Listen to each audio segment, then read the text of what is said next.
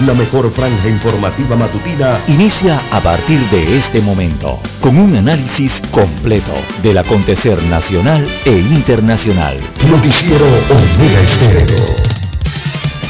Omega Estéreo Noticias.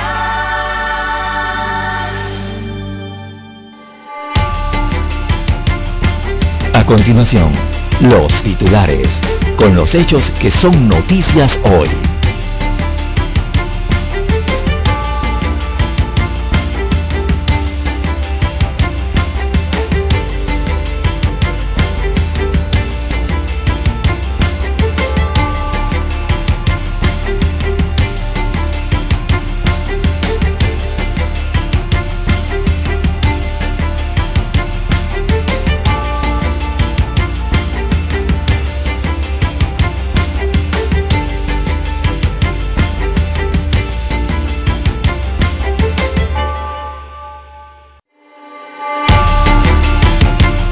Empresarios reclaman contención del gasto y una mesa tripartita.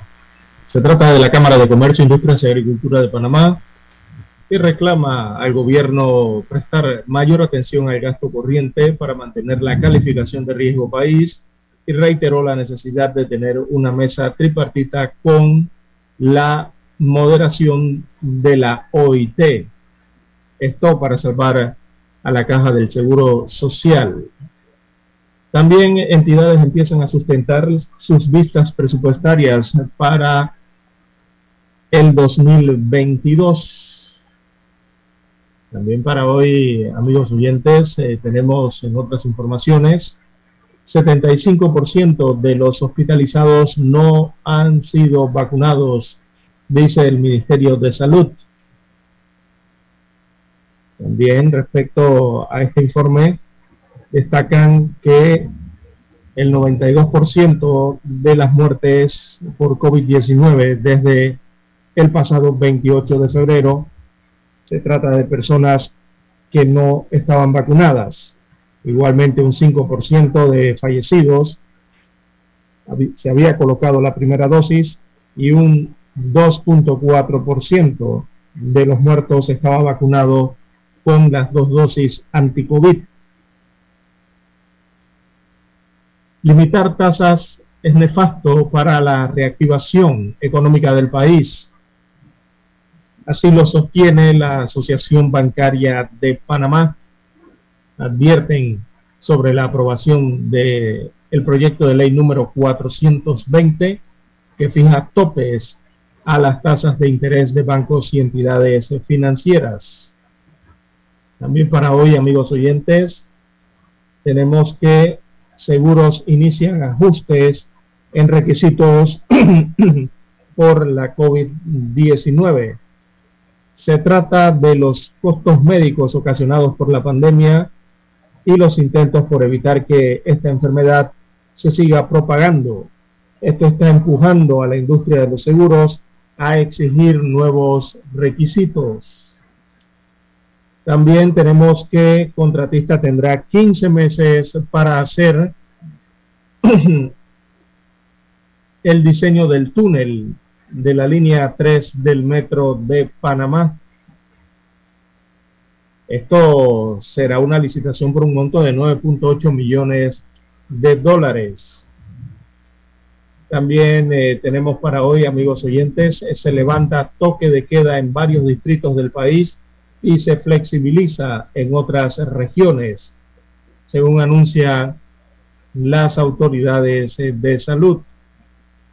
También las fiscalías se presentan pruebas de escuchas realizadas a sindicalistas y también eh, pruebas que se hicieron de escuchas a reuniones de partidos políticos de oposición a la administración del exmandatario Ricardo Martinelli Berrocal. También en otros temas eh, para la mañana de hoy, amigos oyentes, tenemos que desaparece cabo de la Policía Nacional. Se está en su búsqueda. También hay terror a los talibanes en el mundo a nivel eh, internacional. Precisamente de relieve a nivel eh, mundial. También tenemos eh, para hoy, amigos oyentes, Papa Francisco pide vacunarse contra la COVID-19 como un acto de amor, así lo dijo en su último mensaje a nivel eh, mundial.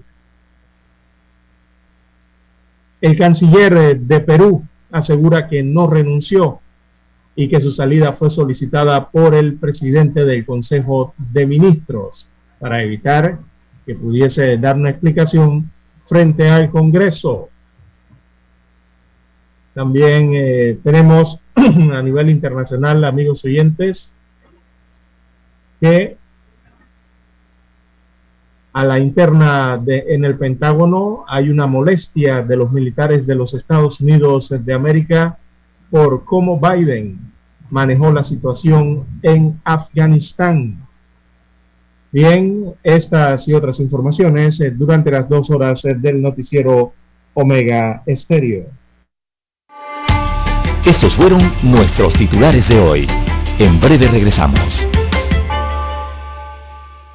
7.30 AM. Infoanálisis, con entrevistas y análisis con los personajes que son noticia. La mejor franja informativa matutina está en los 107.3 FM de Omega Estéreo, cadena nacional.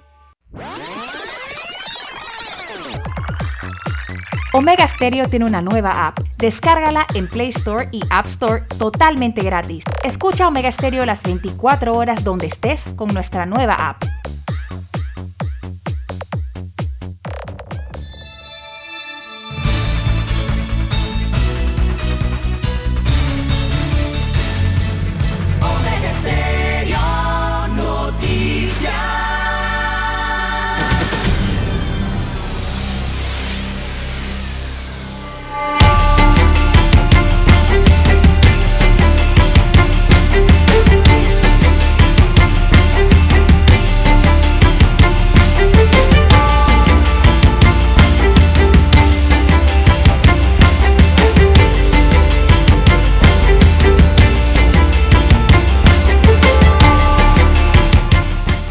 Amigos oyentes que nos escuchan a nivel nacional a través de todas las frecuencias de Omega Estéreo Panamá. Sean todos bienvenidos a esta emisión informativa para este miércoles 18 de agosto del año 2021. En el control maestro nos acompaña Daniel Araúz y en el y desde eh, el remoto estamos bueno, don Juan de Dios Hernández se encuentra también en el remoto y este es su servidor César Lara para llevarle adelante estas dos horas informativas con las noticias locales, internacionales, sus respectivos análisis y comentarios. Bienvenidos sean todos, amigos oyentes. Así es, César. Bueno, ahora hay un nuevo Buenos días, ¿cómo amanece hoy, don Juan de Dios? Dani me tenía como fuera de, base. Eh, hay un nuevo sistema, dice Dani, una nueva dirección. Así es. Bueno, amigos y amigas, iniciamos esta jornada como todos los días, bajo la lluvia aquí en Ciudad Capital. Ante todo, agradeciendo a Dios por la oportunidad que nos brinda al poder compartir una nueva mañana y de esta forma llegar hacia sus hogares, acompañarles en su vehículo, en su puesto de trabajo y donde quiera que usted se encuentre, señora y señora. Iniciamos esta jornada así, pidiendo para todos salud, divino tesoro, seguridad y protección, sabiduría y mucha fe. Si es sabiduría y mucha fe, César. Mi línea directa de comunicación es el WhatsApp, doble seis catorce catorce cuarenta y cinco. Es mi línea directa de comunicación para cualquier información que usted quiera enviarnos, cualquier nota, cualquier pregunta, interrogante del ámbito jurídico legal, también le respondemos por allí gustosamente para su tranquilidad, ¿verdad? Don César Lara está también en el Twitter. Lara, ¿cuál es su cuenta para que la gente le escriban por allá? Bien, estamos en las redes sociales en arroba César Lara R, arroba César Lara R es cuenta en la red social de Twitter. Ahí puede enviar sus mensajes, sus comentarios, denuncias, fotodenuncias, el reporte del tráfico temprano por la mañana esos accidentes o incidentes. Bueno, todo lo puede enviar allí, información que le sirve eh, de referencia al resto de los conductores, sobre todo la mañana de este miércoles con Juan de Dios. Eh, bueno, cuando la intensidad luminosa se disputa, pelea allí por llegar en medio de esta mañana lluviosa, don Juan de Dios, eh, en la que amanece gran parte del territorio nacional. Así que a manejar con mucho cuidado. Bueno, entrando en materia, tenemos que el Ministerio de Salud informó ayer, hoy es miércoles 18 de agosto del año 2021. Bien, eso es importante para que quede registrada la fecha allí y el Ministerio de Salud ayer 17 eh, informó que en las últimas 24 horas fallecieron 8 personas más a causa de la COVID-19, por lo que el acumulado de funciones sube ahora a 6.970. 6.970.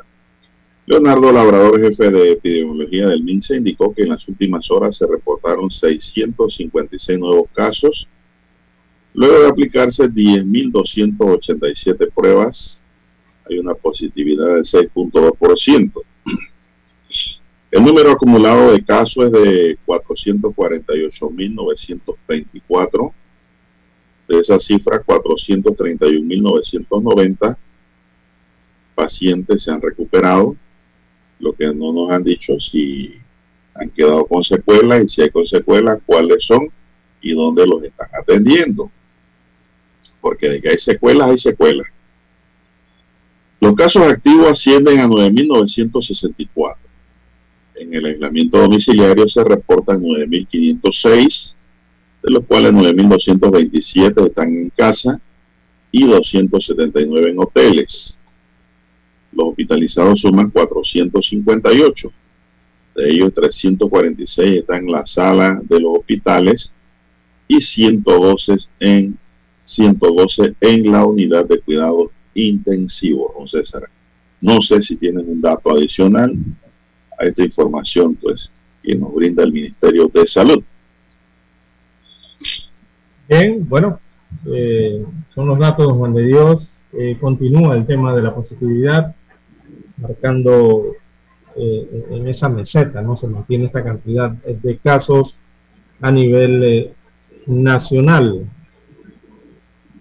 6.2% eh, es la positividad marcada entonces para estas pruebas realizadas en las últimas 24 horas. 10.000 pruebas se realizaron. 8 fallecimientos. Y don Juan de Dios, en las estadísticas enviadas en las últimas eh, horas, entonces también se destaca eh, unas estadísticas bueno, han sido algo modificadas en cuanto al periodo eh, con las que fueron entregadas en, la última, en el último informe, que tienen que ver con los vacunados, los hospitalizados que ya tienen sus vacunas, los no vacunados, me refiero al estado vacunal de los pacientes, y en cuanto a los fallecidos y también su estado vacunal de los pacientes. Así que ayer fueron reveladas nuevamente estas, estas cifras y destacan entonces que hay unos 1.116 pacientes que fallecieron por COVID-19 entre el 28 de febrero y el 14 de agosto de este año, don Juan de Dios, del 2021. Esto según su estado vacunal destaca el informe entregado ayer que 1.033 de estos 1.116 pacientes eran pacientes no vacunados, o sea, el 93% no estaba vacunado de las defunciones en este periodo. También destaca que 56 pacientes estaban vacunados con una dosis, o sea, el 5% de los fallecidos en ese periodo estaba vacunado con parcialmente. Y destaca también que hay 27 fallecidos que estaban vacunados completamente eh, con dos dosis, lo que representa el 2% del total de los fallecidos para ese periodo.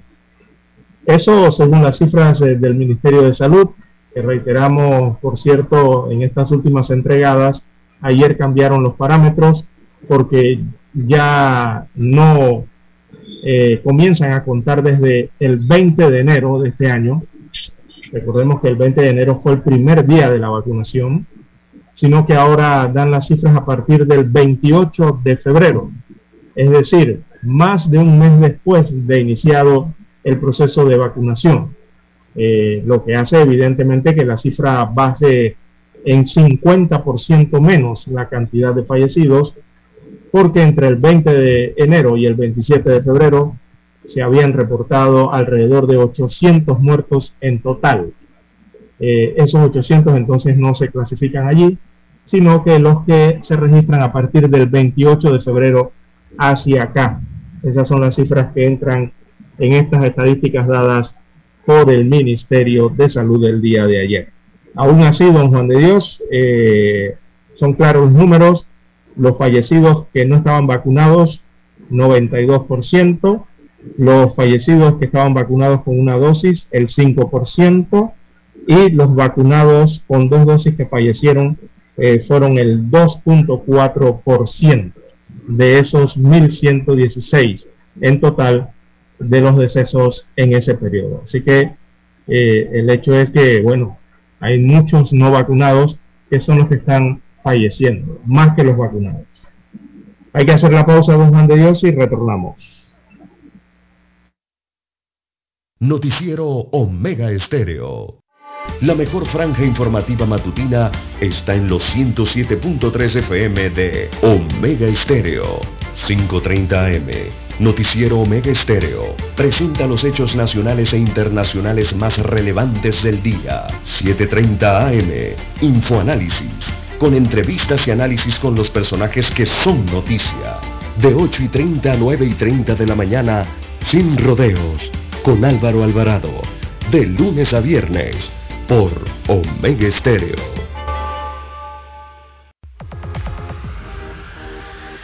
Omega Stereo tiene una nueva app. Descárgala en Play Store y App Store totalmente gratis.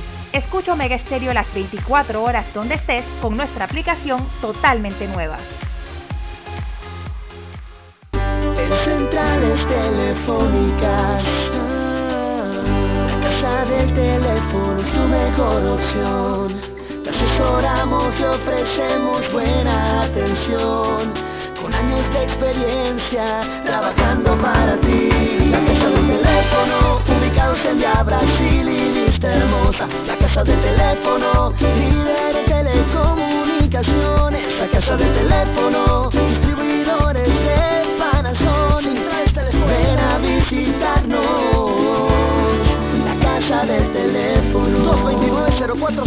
229-0465, lsdtcorp.com, distribuidor autorizado Panasonic.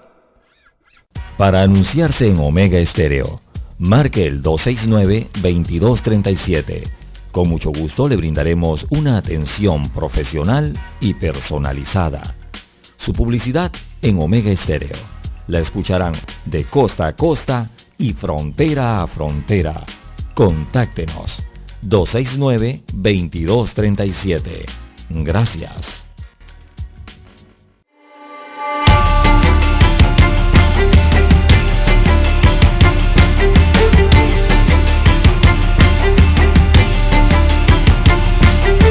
El ministro de Salud, Luis Francisco Sucre, anunció ayer que en los distritos Remedio en Chiriquí, Canquintú en Nove Chepigana y Semaco en Darién y Puerto Valdía en la comarca Gunayala se levantará el toque de queda. No habrá toque de queda para estos distritos. La medida empezará a regir a partir del próximo lunes 23 de agosto, dígase bien, es decir, que es desde el próximo lunes 23 de agosto que se levantan. ¿eh? Si usted aquí haya infracción el toque de queda, lo van a sancionar con una multa ya que en esos lugares no se presentan casos de la COVID en las últimas semanas. Esa es una buena noticia para estos distritos. Digo que en los distritos de David Olega, en Chiriquí, el toque de queda será desde la medianoche hasta las 4 de la mañana y los locales deben cerrar más tardar a las 11 de la noche. Sin embargo, en Boquete, Dolega y Tolé la restricción de movilidad es de desde la medianoche hasta las 4 de la mañana debido al aumento de contagios, por lo que Sucre pidió a la población de esos distritos no bajar la guardia. Repito, en Boquete, Dolega y Tolé han aumentado los casos. Así es. Bueno, el problema de Boquete es la cantidad de gente que viaja para allá a a pasear. Ahí está el problema. Ahí está el problema. El virus llega de otro lado y se pega allá, ¿no? Sobre la provincia, dígame. Evidentemente ante la movilidad. Eh, Eso, claro. Que se va, que se va a registrar por la eh, liberación entonces de las medidas, eh, el contagio se va a registrar en Don Juan de Dios. bueno, cuidado que entran en, cuidado lo ponen en, cuarentena. Sobre la provincia de Los Santos, el titular de salud dijo que en Guararé y Tonosí se flexibiliza el toque de queda. Para los guarareños y tonosieños que será desde la medianoche hasta las 4 de la madrugada y los establecimientos deberán cerrar más tardar a las 11 en punto de la noche. Nada de 11 y 1, 11 y 2, 11 y 3, no, a las 11 se cierra. Para que tengan una hora para llegar a su casa antes que empiece el toque de queda. En el resto de los distritos, las medidas ordenadas por el Ministerio de Salud continúan. Sucre señaló que las autoridades locales multarán a los dueños de locales y residencias donde se desarrollen actividades sin medidas de bioseguridad. ¿eh? Así lo advirtió el ministro. Bueno, también cuando se da la aglomeración por ruptura de la burbuja, ¿no? Agregó que debido a los índices de manera sostenida en la provincia de Veragua desde el próximo lunes en la mesa y en Atalaya la restricción de movilidad será desde la medianoche hasta las 4 de la mañana. En Llano de Catival, en Mariato, el toque de queda también será desde la medianoche hasta las 4 de la mañana. En la comarca Nueva Bulé continúan las medidas decretadas por el MINSA, mientras que en la comarca Gunayala siguen las órdenes vigentes, menos en Puerto Valdía. Sucre agregó que en los distritos de San Miguelito el toque de queda se flexibilizó ahora desde la medianoche hasta las 4 de la mañana, con el cierre de los comercios a las 11 de la noche, ya que en las últimas semanas los casos disminuyeron de forma gradual. Añadió que se redoblará la vigilancia y aumentarán los operativos para evitar actividades que violen las medidas de bioseguridad, sobre todo en los corregimientos Amelia Denis de Casa, Rufin Alfaro, Omar Torrijos y Belisario Porra. En Bocas del Toro, Colón, Darién, Coclé, Herrera y Panamá Oeste. Y en las regiones de Panamá Norte, Panamá Metro y Panamá Este se mantienen las medidas establecidas con anterioridad.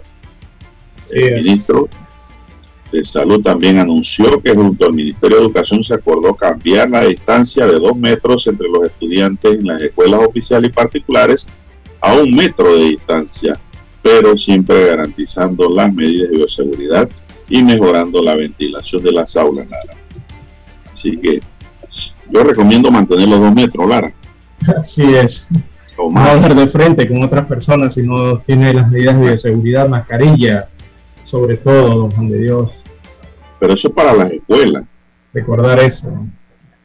Pero usted sabe que los niños, ¿qué van a medir y qué van a hacer? Recordar y saber de medidas de distancia. Pero bueno, hay que insistirles, don Juan de Dios. En casa. Hay que aprender tienen que aprender sobre el distanciamiento. Es muy importante. Evidentemente si esto lo bajan los de Dios es porque seguramente no han encontrado ninguna diferencia sustancial eh, en los contagios eh, de 2 a un metro, ¿no? Es claro, esto mientras se utilizan las medidas de bioseguridad. de personas supongo que... Pero eso para la escuela, Sí, para la escuela. Pero cuando lo están dando, cuando lo están dando a Juan de Dios es un adelanto eh, de que evidentemente ya han realizado estudios, eh, ya han hecho todos los análisis correspondientes respecto a esa distancia. O sea, para certificar, asegurar que un metro entonces eh, es lo prudente en medio de la pandemia. Yo creo que más que eso, yo creo que más que eso a los estudios que usted habla, yo creo que más que todo se debe a la falta de espacio físico. en un aula escolar, si usted pone a los niños a dos metros de distancia cada uno, no caben en el aula de clase. Simplemente para mí es una justificación para darle cabida en un salón. También porque no caben a dos metros. También tenemos, señoras y señores, Dani, ¿qué hora es? 6.50, no, 5.58. Podemos seguir. Es inminente después de haber sido identificada mediante secuenciación genómica, eh, genómica 24 casos sobre la variante Delta, que tendrá una circulación predominante en el país y ello ocurrirá en máximo dos meses, según estimaciones. Desde que la variante Delta se originó en India en octubre de 2020 se ha expandido a un centenar de países y su circulación ya es predominante en Estados Unidos, Reino Unido y otras naciones de Europa. Eduardo Ortega, asesor del Consorcio de Investigación de Vacunas COVID-19 Panamá y secretario de Ciencia y Tecnología e Innovación, calculó que en Panamá este linaje desplazará a los que predominan actualmente en un plazo de seis y ocho semanas. Añadió que en ese periodo deben maximizar todavía más la vacunación en el país y tener mayor porcentaje de personas inoculadas con dos dosis de la vacuna contra la enfermedad COVID-19. Hasta ayer, las estadísticas del Ministerio de Salud daban cuenta de que al menos el 62.4% de la población ya recibió una dosis de la vacuna y un 20% las dos dosis. El secretario nacional de Ciencia y Tecnología explicó que en Estados Unidos la variante Delta reemplazó las otras variantes en circulación en cuatro semanas y hoy en día representa más del 90% de circulación en el país norteño. El linaje Delta es considerado de preocupación por la OMS porque su transición es 100 veces superior, su transmisión es 100 veces superior a variantes originales tiene una mayor capacidad para replicarse y su carga viral es mil veces superior al linaje original. Imagínense uh, lo peligroso que es esta delta. Sí, mil veces superior. Uf, alto. Contagioso. La delta, en Estados Unidos es la responsable del mayor número de casos, específicamente en personas no vacunadas. Es una pandemia de los no vacunados, destacó Ortega Barría. El problema es que si te la rifas y no te vacunas, por X o Y motivo, ni voy a decir los motivos, por el que usted quiera, queda expuesto, pues, queda como en medio de una balacera, Lara, sin chaleco de fuerza, sin chaleco de protector, sin vestido blindado. Si tú estás en una balacera y cargas un chaleco de seguridad, César, eso no indica que una bala no te puede pegar. Claro que te va a pegar, pero te va a herir nada más. Lo mismo ocurre con la vacuna. Pero aquí el problema es que no hay chaleco. Los que no se te puedes morir. Te puedes morir. No te vas a morir, te puedes morir porque no tienes una vacuna. Y ese es el gran riesgo que hay en la gente que no se quiere vacunar. Bueno, vamos a la pausa y regresamos.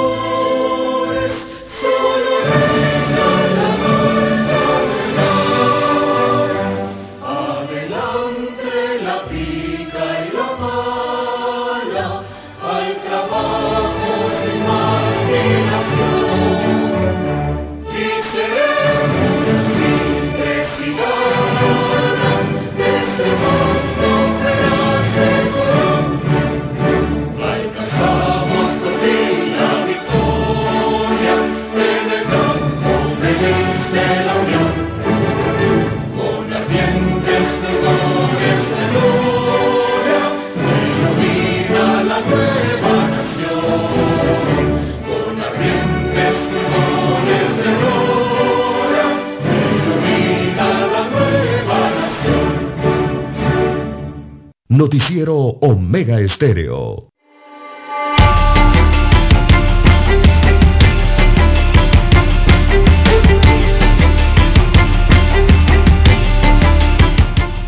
Bueno, continuamos y pérdidas millonarias se registraron tras los dos días de cierre registrado en el sector de San Félix, San Juan de San Lorenzo, provincia de Chiriquí, donde indígenas de la comarca Nuevo Buglé exigían la construcción de las vías hacia sus pobladores, sus poblados, perdón. Enormes filas de vehículos articulados cargados de productos fríos y agrícolas de entrada y salida a la provincia permanecieron por más de 30 horas en ese cierre Además, claramente se observó la violación a todas las medidas de bioseguridad, iniciando por el tema del distanciamiento y el uso de la mascarilla. Digna Sanjur, directora de la Escuela de Alto Camarón, defendió el cierre asegurando que ya están cansados de las mentiras de las autoridades y lamentan que miles de personas fueran afectadas, pero es la única manera de que los escuchen la directora de escuela debe leerse la constitución y entender, Lara, de que los cierres de vías son prohibidos. son actos violentos, no son de protestas pacíficas. Y dos, debe entender que el libre tránsito es una garantía fundamental para todo ciudadano.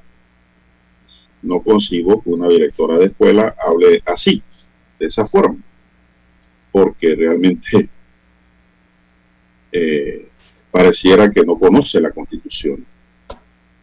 La Comisión de Gobierno encabezada por la viceministra de Obras Públicas, Librada Frías, llegó a acuerdos con los manifestantes y pasada las 8 de la noche se dio la apertura de la Interamericana que tuvo por dos días cerrada. La, hay pérdidas cuantiosas. si los que provocan estos cierres supieran el daño que causan, no lo harían, créanme. Cuando yo era estudiante de secundaria pensaba que cerrando vías la era la forma de encontrar una salida a una demanda, a una necesidad. Pero bueno, la vida y la experiencia nos ha enseñado de que esa no es la forma. Ya lo que son cierres de vía y ese problema, eso es, y eso es un tema superado. Hay muchas formas de protestar. Y también digo, Lara, también digo que los gobiernos tienen que atender las necesidades de un primer llamado para evitar también que se desborden los ánimos de los ciudadanos. Y si el gobierno no va a cumplir, no puede cumplir con una obra, actividad o proyecto, entonces no la prometa. Es lo otro que puedo indicar. Entonces, esto nos lleva, nos conlleva a la conclusión de que los gobiernos tienen que ser serios en su propuesta, comunicativos, transparentes. Si promete algo y no se puede cumplir, haga la advertencia por qué no se puede cumplir y hágaselo llegar a las personas que van a ser perjudicadas por el incumplimiento, para que no digan después que lo que se dijo es mentira porque aquí han, dicho que lo que el gobierno ha prometido es mentira. Entonces es bueno mejor hablar con la verdad en la mano, como hacen todos los gobiernos sólidos, serios y transparentes en el mundo. No hay, no hay, Lara, presupuesto para hacer todas las calles y carreteras del país. Eso lo entendemos. eso se entiende, pero eso se tiene que saber explicar y no repetir que hay proyectos y proyectos. Los proyectos son papeles. Una cuestión es gestionar un proyecto de ley, pero un proyecto de infraestructura, por ejemplo, una licitación, un proyecto carretero. La gestión es una cosa. Yo puedo decir que yo puedo gestionar mil horas con el presupuesto de un mes, pero eso yo lo puedo decir. Ejecutar ese presupuesto en un año o esas mil horas es otra cosa muy distinta, don Juan de Dios. Por eso que te una cosa es decir, que voy a hacer, y otra cosa es hacer, ejecutar, para entregar un logro. Los gobiernos tienen que ser más serios y transparentes en lo que hacen y dicen, incluyendo este gobierno, que es el que está ejecutando ahora mismo su accionar por elección popular. Pero todos los días, Lara, desde que amanece, que ponemos el primer pie sobre el piso, estamos gestionando. Una cosa es llegar a concretar. Exacto. Lo que se gestiona. El logro, el logro. El logro, la ejecución, la materialización. Cristalización La obra. ahora. Cuando entran las cuchillas, las aplanadoras, las retroexcavadoras, los camiones, el tanque de asfalto. Entonces, allí sí estamos hablando ya de cosas serias. Pero yo no puedo estar diciéndole a la gente que estamos gestionando una calle que llegue de aquí al cielo. Sí.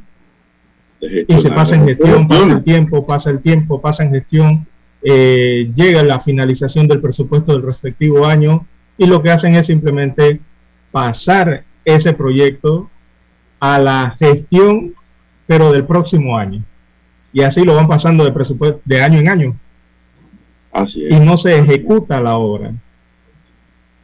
En materia de carretera. Lara, hay que priorizar también. ¿Cuáles son las vías que requieren pronta reparación, que son las que reactivan la economía? Eso es muy importante también saberlo. Eso es muy importante ejecutarlo. Vamos a hacer una pequeña pausa, Daniel, y volvemos. Somos Omega Estéreo. 40 años siendo la cadena nacional en FM Estéreo, pionera en Panamá. Desde los estudios de Omega Estéreo, establecemos contacto vía satélite con la voz de América. Desde Washington, presentamos el reportaje internacional.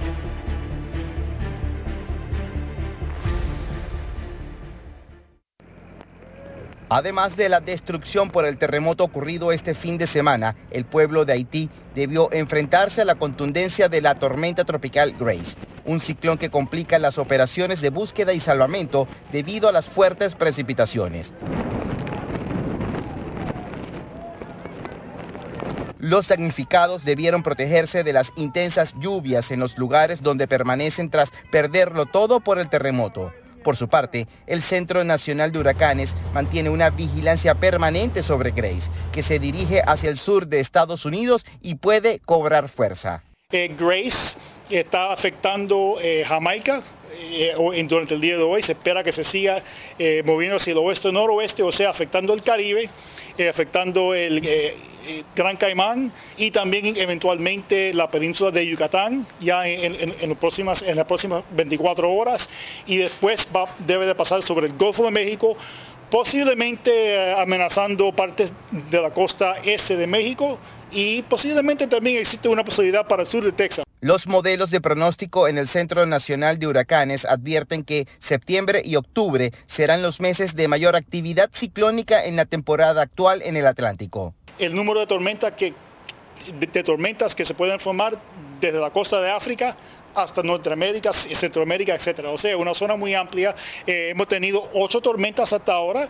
Eh, en, total se esperan entre 15 y 21, pero eso incluye ya lo, lo que han ocurrido. O sea, si uno hace la matemática, que quedan como eh, unas 13, posiblemente 15 tormentas. Eso es eh, según el pronóstico.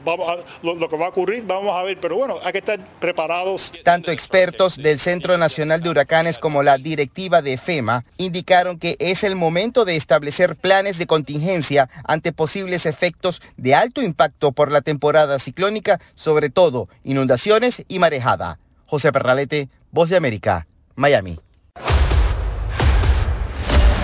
Escucharon vía satélite desde Washington el reportaje internacional.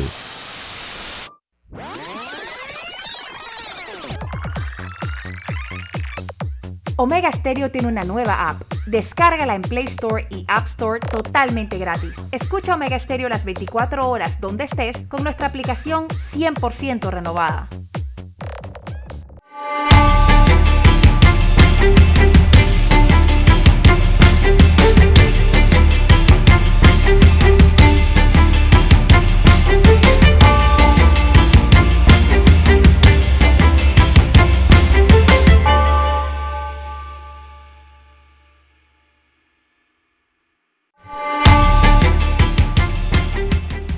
Bien, amigos oyentes, las 6.14, 6.14 minutos de la mañana en todo el territorio nacional.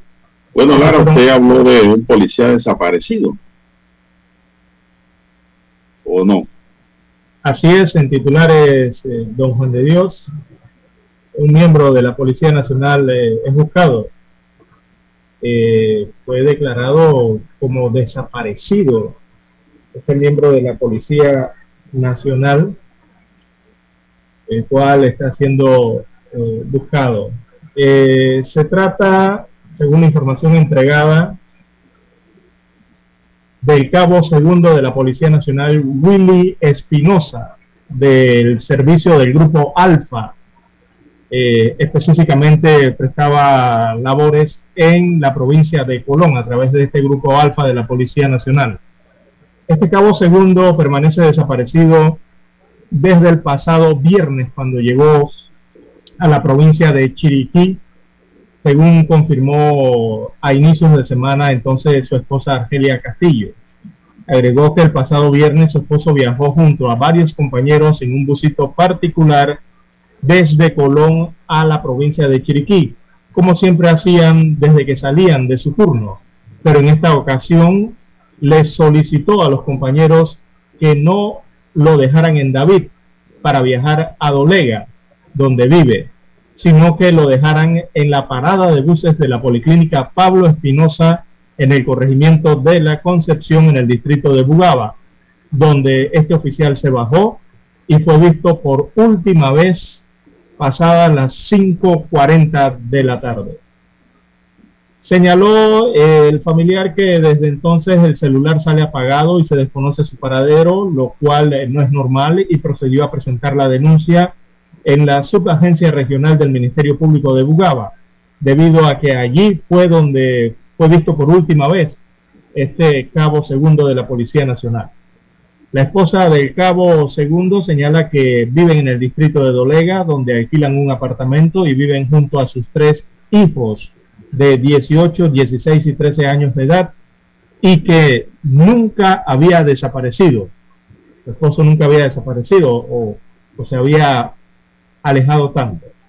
Explicó que el viernes cuando viajaba llamó a una de sus hijas aproximadamente a las 5 de la tarde para informarle que venía en camino para la casa. Cabe señalar que el cabo Willy Espinosa laboró por más de nueve años en el Servicio Nacional de Fronteras en la región occidental, o sea, para la provincia de Chiriqueo Darién, de Chiriqueo Bocas del Toro, perdón, hasta que fue trasladado al grupo Alfa en la provincia de Colón. La Dirección de Investigación Judicial, la DIJ por sus siglas, en la provincia de Chiriquí, ha iniciado las investigaciones para tratar de dar con el paradero del uniformado, quien este lunes tenía que entrar a, a, laborar precisamente en la provincia de Colón y no se ha reportado su presencia. Así que este cabo segundo, Willy Espinosa, del Servicio Alfa de la Policía Nacional, permanece desaparecido desde el pasado viernes, cuando llegó a la provincia de Chiriquí. Bueno, como lo narran, es una desaparición, Lara, muy misteriosa. Como lo han narrado, ¿no? Porque él voluntariamente bajó a una parada. Sí, pero... Él tenía su destino, ¿no? Todos lo conocían. Iba hacia Chiriquí, desde Colón, eh, para la vivienda de sus familiares su hogar. Pero de pronto se baja en una parada y no he visto más.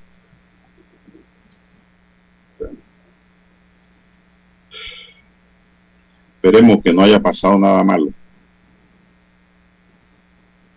Bien, son las 6.18 minutos, señoras y señores, 6.18 minutos en su noticiero Omega Estéreo, el primero con las últimas. Bueno, Lara, y la situación en Kabul, ¿cómo está? No hemos dicho nada hoy. Y ese es el foco de atención mundial ahora mismo, sí, cómo no. Hay mucho miedo a nivel mundial y también de Kabul por esta situación. Eh, bueno, la OTAN habló al día de ayer, eh, don Juan de Dios, ellos responsabilizaron a las autoridades afganas por el avance de los talibanes eh, según dijeron en un comunicado emitido el día de ayer. Recordemos que la OTAN también está brindando apoyo como parte de la comunidad internacional en este país ubicado en el centro de Asia, la importancia estratégica que tiene Afganistán, que está en el, centro, ¿no? Eh, así que la OTAN dijo que el fracaso de las autoridades afganas la criticó realmente eh, ese fracaso ante los talibanes y la rapidez con la que los rebeldes ocuparon Kabul, al mismo tiempo que defendía el papel de la Alianza Atlántica. Ellos eh, dijeron que los combatientes de la fuerza de la OTAN combatieron con valentía, pero no consiguieron controlar el país, ya que a fin de cuentas las autoridades políticas afganas fracasaron en su intento de oponerse a los talibanes y llegar a una solución pacífica. Así que dice la OTAN que el fracaso de las autoridades afganas fue que condujo a lo que estamos viendo actualmente en Afganistán, según dijeron básicamente en un comunicado emitido el día de ayer. Eh, pero bueno, será lógico, don Juan de Dios, eh, nada más con ver que el presidente del país asiático tomó un vuelo y se fue, se retiró del país, se fue. Ni siquiera había terminado de llegar los, los talibanes. ¿Abandonó? Eh, sí, abandonó porque evidentemente desde que venían desde las provincias del interior de Afganistán, eh, el, Estado de, o, las fuerzas afganas no podían contener eso. Por eso fue el rápido, la rápida toma del país por parte de los talibanes. Eh, él dijo que mejor, él dijo que mejor salió huyendo. Quería evitar un baño de sangre, dice. Sí, que provocaron derramamiento. Eso fue lo que dijo el presidente que huyó. Yo no sé dónde está. ¿Qué país está? Eh, se presupone que está en uno de los países fronterizos con Afganistán, quizás en Kazajistán, Kazajistán, perdón. Pero no se ha confirmado, ¿no? Pero eso sí molestó Lara, sobre todo a Joe Biden y a la fuerza norteamericana. Sí, claro que sí. Porque dicen que como que ellos querían, pareciera que Estados Unidos fuera su protectorado, su protector. Eso no podía ser 20 años en entrenamientos, les dieron equipo de resguardo y al final se va el presidente y todos abandonan las armas, se toman el país, el gobierno y el talibán y no hubo resistencia de ningún tipo. Lo único que he controlado allá en Lara es el aeropuerto.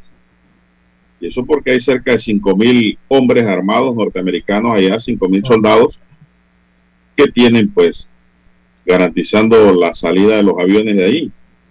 Sí, todo lo normalizaron. Pero el talibán le ha hecho una cerca también a ellos. Alrededor. Sí, lo ha acercado. Eso sí, con alto al fuego, ¿no? Sí, claro, claro. Ellos no son tontos tampoco. Permitiendo que se vayan sobre todo los extranjeros que están allá. Que tienen papeles en regla en estos momentos, que tienen sus visas en orden. Eh, yo vi en redes sociales, Lara, ayer una protesta de mujeres. ¿Eso es real que fue en Kabul?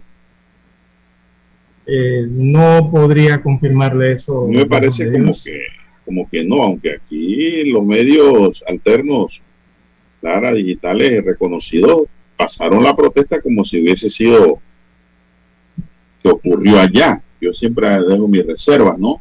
Mm, Sobre la materia. No, no la he visto en los medios. Porque digo, eh, si eso se da, si eso se diera, en verdad sería un acto extremadamente valiente por parte de las mujeres con un gobierno que viene aplicar medidas antiguas que mantenían el gobierno pasado. Sí, sobre todo el tema de la ley Sharia, ¿no? Eh, del Islam. Eso es lo que eh, viendo videos, ¿no? Eh, es lo que ocurre. No sé si esos videos son de allá. De que hubo una protesta, hubo una protesta, claro, los videos fueron elocuentes, pero yo no sé si fue en Kabul. En realidad, Así es, han habido protestas de, mujeres individuales, ¿no? Eh, por ejemplo, de mujeres que tras la llegada de los talibanes hablan alto y claro. Así es, pero eh, realmente esas protestas masivas, como las vi en los videos, me llamó poderosamente la atención y no sé si es que es un face news. El que, sí llegó ayer, el que sí llegó ayer, don Juan de Dios, al país fue Baradar Akhun. Baradar Akhun es el cofundador del movimiento fundalista que sostiene al talibán, don Juan de Dios. Y él, eh, este es un líder talibán, es un mulá. Y llegó ayer a Afganistán después de 20 años de estar en el exilio, o sea, de estar en Qatar, donde habían montado sus oficinas políticas y continuaban con su lucha. Bueno, él llegó ayer a Afganistán y viene siendo entonces, podríamos decir, la primera delegación de, alto nivel que viaja a este país tras la invasión eh, estadounidense en el año 2001. Este es el cofundador de los talibanes, don Juan de Dios. Así que ya por allí se va dibujando eh, cómo comienza entonces a configurarse allí en, Afganistán el poder. ¿verdad? Este es el segundo que llega, eh, el segundo al mando de los talibanes que estaba en el exterior y llega al país. Y dentro del país, recordemos, ya habían eh, otro líder supremo que es Jair Batullah Akut Sada, que es el líder supremo, y también están los otros mulas Yaqub y el clan Hakini, que son realmente los que controlan el talibán. Así que, bueno, Juan de Dios, ellos han quedado... El tema de Afganistán es un tema que adquiere mucha relevancia para todos los países. Muchas personas nos preguntan, pero ¿por qué se, ocupan tanto de Afganistán? ¿Quién se pregunta eso? muchas personas, don Juan de Dios, me han llamado al, me han escrito a las redes sociales y en WhatsApp preguntándonos por esto. Pero eh, sí hay que preocuparse por eso, don Juan de Dios. Primero porque es un país eh, que toma relevancia geopolítica de importancia de verdad a nivel mundial, don Juan de Dios. ¿Por qué lo decimos? Porque este es un país que tiene fronteras estratégicas en todos los sentidos. Es el país que está en el centro de Asia tiene fronteras con Irán, tiene fronteras con China, tiene fronteras con India, tiene fronteras con Rusia. Por allí es donde atraviesan las principales rutas comerciales terrestres, en Juan de Dios, por Afganistán, en esa región. Entonces, eh, representa estratégicamente eh, en la política internacional eh, un punto de importancia. Y además, ¿por qué? Porque al final el resto de las potencias, el resto de los países, van a tener que tratarlos, don Juan de Dios. No es que lo van a aislar, van a tener que ver cómo hablan con ellos, cómo tratan con ellos, cómo desarrollan sus políticas ahora con ellos, porque están al mando de este país de más de 30 millones de habitantes. Y el detalle es que Afganistán no es ese mismo país del año 1996 cuando vimos la invasión norteamericana, don Juan de Dios, que ya era un país que venía empobrecido eh, prácticamente de las ruinas de la ocupación que tuvo Rusia allí y después de los siete años de guerra civil que tuvo Afganistán. Aquellas imágenes bórrenlas de su mente, porque el Afganistán de hoy, el Afganistán que hoy los talibanes toman, convierte a los talibanes en un grupo más poderoso. ¿Y por qué los talibanes son hoy más poderosos? porque toman el control de un país que se modernizó por 20 años, don Juan de Dios, y cuenta con mejor infraestructura el día de hoy y es mejor en todos los sentidos Afganistán hoy día. Ese Afganistán y toda esa infraestructura y todo ese poder ahora queda en manos de los talibanes. Por eso la importancia geopolítica de este país. Además del tema de los recursos minerales que, es lo único, hay en Afganistán. Es lo único que los talibanes quieren del mundo occidental, lo que han heredado, porque quieren regresar al pasado y sobre todo en contra de las mujeres, porque ayer cerca de 10 mujeres afganas salieron a las calles de Kabul a protestar públicamente, a exigir sus derechos. El grupo de féminas, rodeado por soldados talibanes, ha pedido a los insurgentes que respeten sus derechos básicos, que es la charia, la ley islámica que pone en peligro los derechos humanos el régimen talibán. Así es. Este grupo de mujeres salió en la calle de Kabul para protestar con pancartas y para exigir que se respeten sus derechos, entre los que han destacado la seguridad social, el derecho a trabajar y a la educación y el derecho a la participación política. Mientras miles de afganos buscan su salida del país, estas mujeres pues protestaron. Estas mujeres han decidido quedarse para protestar públicamente contra este cambio de poder que limitará sus derechos en plena calle de Kabul y rodeada de soldados talibanes. Estas mujeres. una generación completa, don Juan de Dios. 20 las años. mujeres son muy valientes, de verdad. Eso hay que decirlo, hay que admirarlo, porque cuando estas cosas pasan, la mayoría guardan silencio. Vamos a la pausa, don Dani, regresamos. Noticiero Omega Estéreo, 7:30 AM. Infoanálisis, con entrevistas y análisis con los personajes que son noticia. La mejor franja informativa matutina está en los 107.3 FM de Omega Estéreo, cadena nacional. Desde los estudios de Omega Estéreo, establecemos contacto vía satélite con la voz de América. Desde Washington, presentamos el reportaje internacional.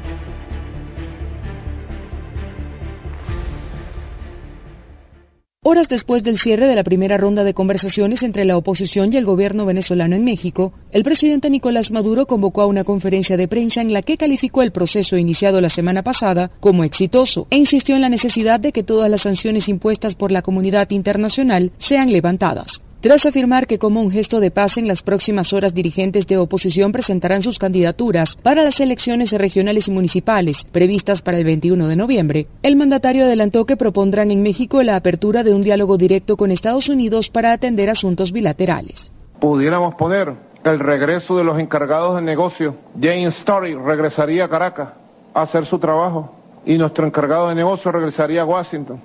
Es lo mínimo. En un, en un mundo civilizado del siglo XXI lo mínimo es que se tengan relaciones diplomáticas, así sean tirantes y de tensión. En tanto, el rector del Consejo Nacional Electoral, Roberto Picón, considerado por la oposición como una figura comprometida con la democracia, expuso que el proceso de diálogo puede ayudar a que se concreten las condiciones políticas que permitan una mayor participación en las elecciones regionales. También dijo esperar que esta semana puedan registrarse avances respecto al levantamiento de inhabilitaciones políticas, lo que permitiría a partidos de oposición postular candidatos para los venideros comicios. Se espera que el 3 de septiembre se lleve a cabo una nueva ronda de conversaciones que buscan alcanzar una solución a la crisis que atraviesa Venezuela. Carolina Alcalde, Voz de América, Caracas. Escucharon vía satélite desde Washington el reportaje internacional. Problemas de tierra, accidentes graves, reclamos a aseguradoras, incumplimientos de contratos, reclamos de herencias, todo asunto civil y penal, consulte al 6614-1445. Ahora contamos con el servicio de asesoría, confección de pliegos de cargos, impugnación y defensa en materia de contrataciones públicas. 6614-1445.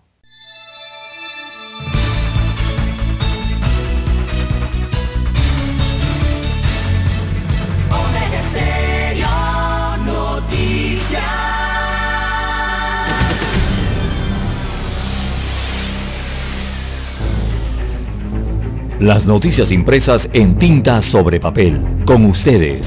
Escuchando el periódico. Los titulares de las primeras planas de los diarios estándares de circulación en Panamá.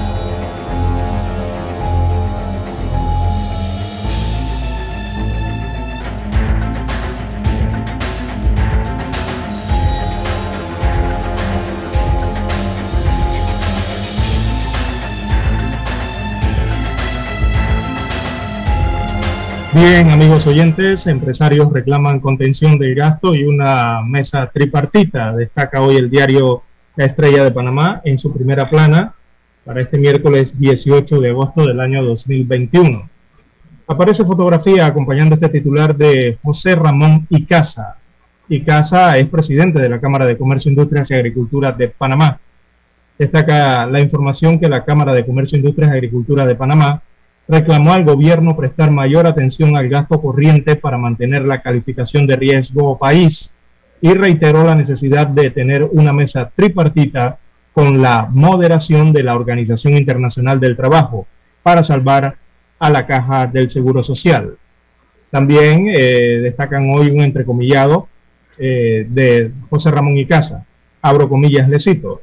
Una vez que estemos sentadas las tres partes, nos sentiremos confiados de que en esa mesa del diálogo se lograrán las soluciones. Cierro comillas. Fue lo que dijo el presidente de la Cámara de Comercio al diario La Estrella de Panamá. También para hoy destaca la decana de la prensa nacional en su página 2B, Leer para soñar y avanzar. La fiesta del libro arranca mañana con la Sinfónica. Se trata de la Feria Internacional del Libro. También en la página 4B hay un reportaje para el mejor amigo del hombre, el perro, los perros. Dice que el mejor amigo de las mujeres en contra de la violencia de género. Así es, el mejor amigo del hombre y de la mujer también. Bien, en más títulos eh, del rotativo para la mañana de hoy, entidades empiezan a sustentar la vista presupuestaria para el año 2022.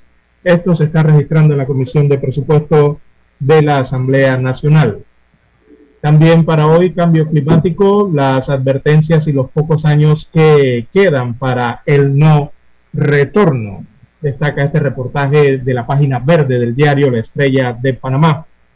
Eh, hablan del no retorno, pero ya el cambio climático, ya esto inició, eh, eh, las evidencias son abrumadoras en ese sentido. También en los deportes, Claudio Siaca o Siasa, un análisis del fútbol y la roja. Así que este uruguayo radicado en Costa Rica Está radicado actualmente en Costa Rica, donde jugó al fútbol profesional y ahora es analista de Teletica. Él habla sobre la selección de Panamá allá en Costa Rica. Hace los análisis al respecto del rival que va a tener este país en la, hexagonal. También para hoy, amigos oyentes, el diario La Estrella de Panamá a nivel internacional destaca Afganistán entre la promesa de los talibanes y la incertidumbre. Un nuevo gobierno liderado por los talibanes promete tranquilidad tanto a los afganos, especialmente a sus mujeres, como a la comunidad internacional. Pero el recelo se mantiene en cuanto a estas promesas que ha hecho eh, el grupo talibán, o por lo menos estos primeros anuncios. La fotografía principal del rotativo eh, fue captada en el corregimiento de, de Tocumen, específicamente en las instalaciones del Servicio Nacional Aeronaval, ubicadas aquí en Ciudad Capital, y la titulan La ayuda para Haití. Aparece en la gráfica un Boeing, una aeronave del ejército eh, o de la Fuerza Aérea de Chile, eh, que estaba aterrizó en las instalaciones del Servicio Aéreo Aeronaval de Panamá, allí en Tocumen, y este avión entonces allí se transportaron desde el aeropuerto de Tocumen unas 14 toneladas de ayuda humanitaria a Haití, sacudido por un terremoto que ha dejado más de 1.400 personas fallecidas. Así que fue un apoyo del gobierno de Chile al gobierno de Panamá que en conjunto están llevando esta ayuda a eh, el país ubicado en la Española, en parte de esta isla, la Española ya en el Caribe. Eh, veamos las cifras del COVID-19. La estrella de Panamá destaca en su cuadro 448.924 casos confirmados o contagios a lo largo de los meses de pandemia. Hay 6.970 fallecidos acumulados, ese es el total de los decesos a lo largo de la pandemia. Veamos ahora en las últimas 24 horas que dicen los reportes. 656 nuevos casos eh, reportados en la última jornada, nuevos contagios. También ayer fallecieron ocho personas o ocho pacientes a causa de esta enfermedad en el país. En cuanto a los recuperados, la cifra en números verdes ya va por 431.990. Los pacientes que se han restablecido han logrado curarse de la enfermedad. Amigos oyentes, estos son los títulos de portada del diario La Estrella de Panamá. Pasamos ahora a revisar la primera plana del diario La Prensa. El 75% de los hospitalizados no han sido vacunados, dice el Ministerio de Salud. El Ministerio de Salud informó ayer que el 75% de las personas hospitalizadas por la enfermedad de COVID-19 no está vacunada, mientras que el 16% solo cuenta con una dosis destaca un titular inicial del diario La Prensa para hoy. El 6% ya tienen dos dosis de la vacuna de los hospitalizados. Número bajo. Limitar tasas, nefasto para la reactivación, dice la Asociación Bancaria de Panamá, en una propuesta legal. Así es. Y esto lo dicen de darse la aprobación del proyecto de ley 420 que fija topes de las tasas de interés de bancos y entidades financieras. Esto afectaría de modo nefasto la ansiada reactivación económica, dicen los bancos. Expertos estiman que la variante Delta será predominante entre seis y ocho semanas en el país. Seguros inician ajuste en requisitos por la COVID-19. Así es, los costos médicos ocasionados por la pandemia y los intentos de evitar que la COVID se siga propagando está empujando a la industria de los seguros a exigir nuevos requisitos.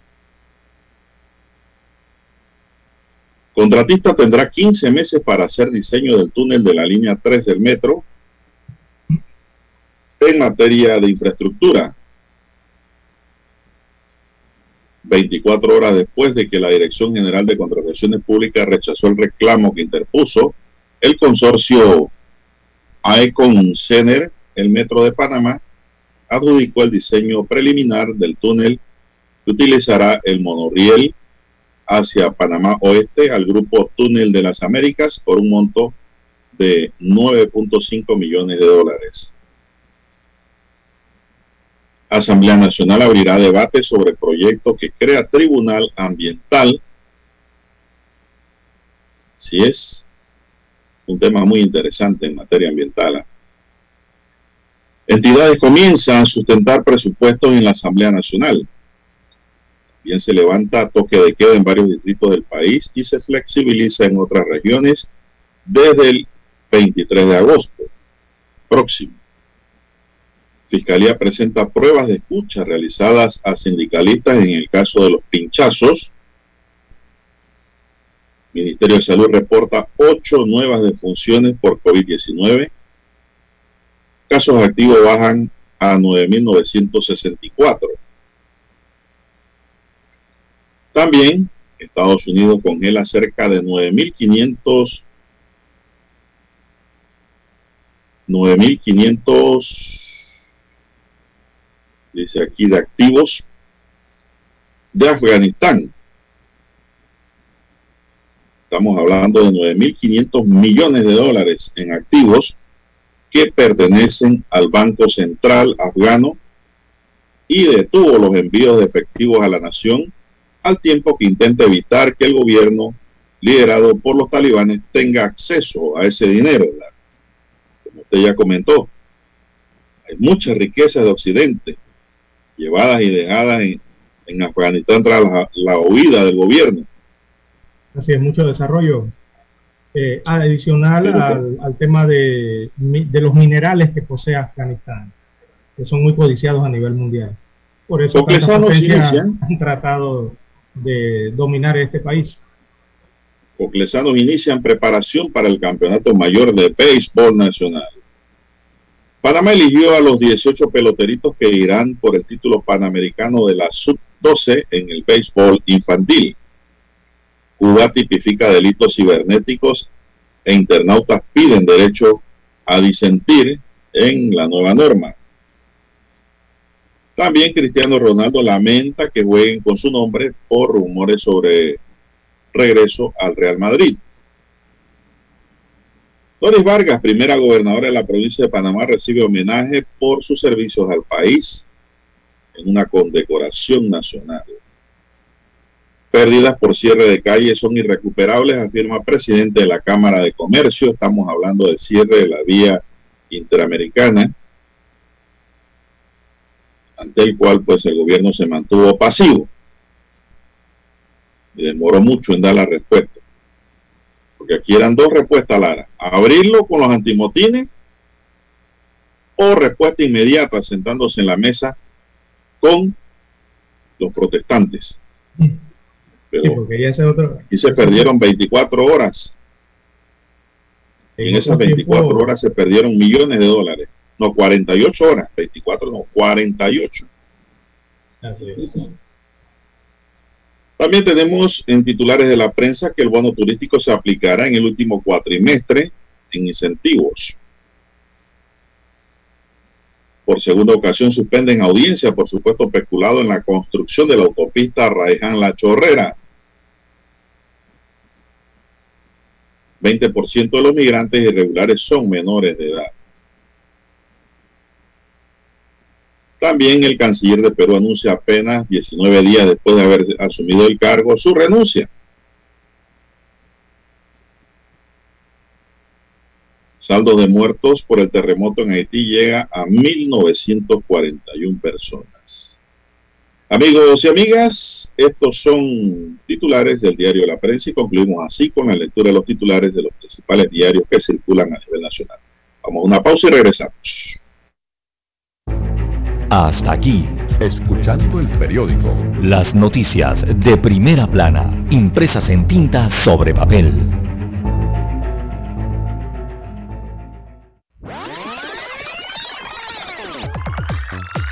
Omega Stereo tiene una nueva app. Descárgala en Play Store y App Store totalmente gratis. Escucha Omega Stereo las 24 horas donde estés con nuestra nueva app.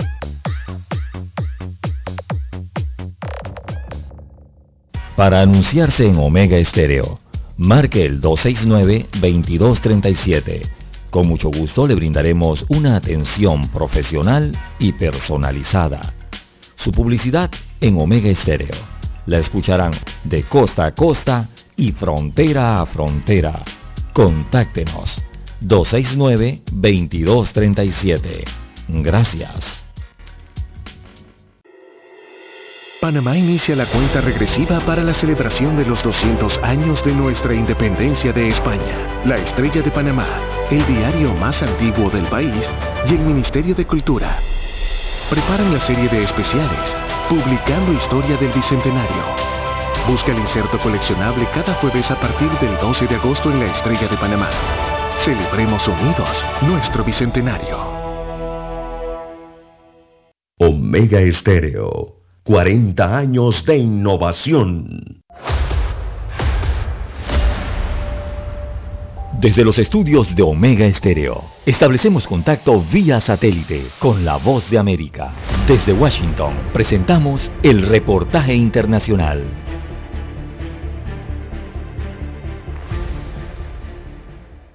Pese a los esfuerzos de las autoridades regionales en el sur occidente de Colombia para atender a los cientos de haitianos que desde el sur del continente se movilizan rumbo a Norteamérica, la crisis humanitaria persiste. Hacinados en los terminales de transporte, los migrantes se enfrentan a dramas humanitarios, como la reciente muerte de una mujer con siete meses de embarazo al interior de un bus que la traía desde Pasto, en la frontera con Ecuador, hasta Cali, como lo reportó Juan Guillermo Martínez, vocero de la terminal de transportes de esta ciudad venía acompañada con familiares, solamente de una amiga, quien informó que la persona se sentía indispuesta, que iba a dormir un rato y nunca despertó. No obstante que las autoridades autorizaron la venta de pasajes de transporte y el alquiler de hospedaje a los refugiados ilegales para evitar que continúen siendo explotados por bandas de tráfico de migrantes, el flagelo, según Carlos Camargo, defensor del pueblo, persiste. Esta red de traficantes que está azotando a la población migrantes, vendiéndoles paquetes turísticos con apariencia de legalidad y los dejan tirados a mitad de camino. Mientras las autoridades regionales insisten en que una solución final a la problemática debe ser abordada en una amplia conferencia internacional, Migración Colombia autorizó la venta de 300 pasajes diarios a los migrantes para que continúen su ruta desde el sur del país hasta el departamento de Antioquia y de ahí puedan movilizarse a la frontera con Panamá. Sin embargo, la medida se ha quedado corta debido a la gran cantidad de refugiados haitianos que continúan ingresando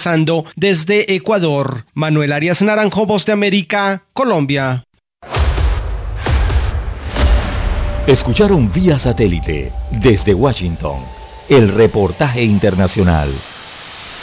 Omega Estéreo, 40 años innovando.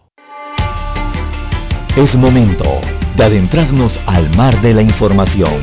Este es el resultado de nuestra navegación por las noticias internacionales más importantes en este momento.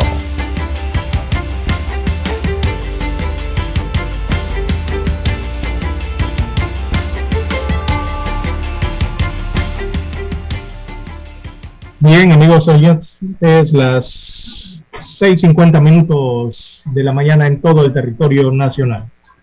Bien, don Juan de Dios, a relieve a, de relieve a nivel internacional, tenemos que el Papa Francisco pide vacunarse contra la COVID-19 como un acto de amor. Lo ha dicho el día de ayer, o más bien se le ha visto en un video el día de ayer, en el que el Papa Francisco eh, dijo este miércoles que vacunarse contra la COVID-19 es un acto de amor al encabezar una campaña dirigida a fomentar la confianza en las inmunizaciones. Gracias a Dios y al trabajo de muchos, hoy tenemos vacunas para protegernos del COVID-19, según dijo el pontífice en este mensaje para una iniciativa estadounidense. Este es un video, una campaña estadounidense que se llama It's Up to You, eh, depende de ti en español, eh, es una campaña para incentivar a las personas a vacunarse. Recordemos que en este país cerca del 50% de las personas no se han vacunado todavía en los Estados Unidos de América. Dijo el Papa ayer, ellas traen esperanzas para acabar con la pandemia, pero solo si están disponibles para todos y si colaboramos unos con otros.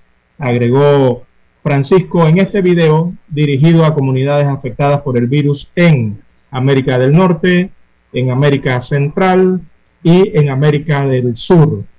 Así que el video, don Juan de Dios muestra a cardenales y muestra a obispos como los de Brasil, El Salvador, Honduras, México y Perú, que participaron también en este video con mensajes a favor de la vacunación.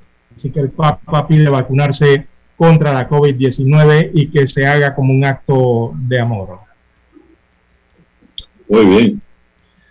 Bueno, tenemos que Cuba tipifica delitos, Lara, como los de subversión social y difusión de noticias falsas en Internet, así como el ciberterrorismo en su primer reglamento de ciberseguridad publicado este martes y que desencadenó el rechazo de Washington y de tuiteros que piden el derecho a disentir. Este marco legal amplía la posibilidad de trabajar ante cualquier incidente de ciberseguridad y el mal uso de la tecnología en el ciberespacio, dijo a la agencia Fran Press el viceministro de Comunicaciones de Cuba, Wilfredo González. Al, al defender el derecho de su gobierno de regular el uso de Internet, González destacó que la nueva norma de los cubanos es la posibilidad de proteger sus datos personales, su intimidad, así como la de no permitir que nadie tergiverse la verdad, que nadie denigre sobre un funcionario de nuestro país y nuestro proceso revolucionario. El reglamento entró en vigor ayer, un mes después de históricas protestas que sacudieron al país el 11 y 12 de julio con un saldo de un número saldo de un muerto y decenas de heridos y cientos de detenidos. Se establecen 17 delitos de ciberseguridad que van desde niveles de peligrosidad de medio a muy alto. Entre ellos destaca la subversión social para alterar el orden público y promover la indisciplina social, el, ciber, el ciberterrorismo y la ciberguerra. También figuran, entre otros, la divulgación de noticias falsas, mensajes ofensivos, difamación con impacto en el prestigio del país, el ciberacoso, el engaño pederasta, el servicio de tecnologías de la información y las comunicaciones ilegales y el robo de información. Las reacciones empezaron a aparecer de manera inmediata en Twitter. Tenemos derecho a disentir y expresarlo, dijo en un tuit arroba Segui de Amarillo, una emprendedora cubana. También la periodista independiente Luz Escobar tuiteó no al decreto ley 35 dice aquí, hashtag SOS Cuba, una etiqueta que se reproducía rápidamente en la red social. Mientras tomaba un helado en La Habana Vieja, Víctor García, un fotógrafo de 23 años, consideró que la medida va contra la libertad de expresión de cada cual. Me parece que eso está mal, anotó. Eso es lo que se ha dado en Cuba, Lara, una regulación inmediata del Internet. ¿Qué le parece? Bueno, esta es una publicación que aparece en Gaceta Oficial ya en Cuba eh, y que muchos pudieran interpretar y como evidentemente han interpretado como una respuesta del gobierno cubano a las protestas masivas del pasado 11 de julio. Eh, pero hay que aclarar que este ya era un paquete anterior a esas propuestas, a esas protestas, perdón, porque este paquete de nuevas leyes o regulaciones ya lo habían anunciado el gobierno cubano desde abril del 2021. Eso fue mucho antes eh, de las protestas del pasado mes de julio y que tomaron tanta relevancia a nivel internacional. Ahora bien, el gobierno de Cuba tiene todo el derecho de regular eh, eh, el ciberespacio, ¿no? De acuerdo a sus normativas y a sus políticas, en un sentido. Bueno, el tema, Lara, es que estas regulaciones no deben atentar contra la libertad de expresión. Cada cual es responsable de lo que expresa. Ese es el tema general que se maneja a nivel global. Por ejemplo, Lara, en Panamá, para citarte un ejemplo, no es muy lejos, ¿no? Lo que tú hagas está bajo tu responsabilidad, penal o civil. Lo que pasa es que allá han llevado el tema, Lara, al derecho de la personalidad jurídica del Estado. Allá se han ido más allá del derecho regulatorio de los eh,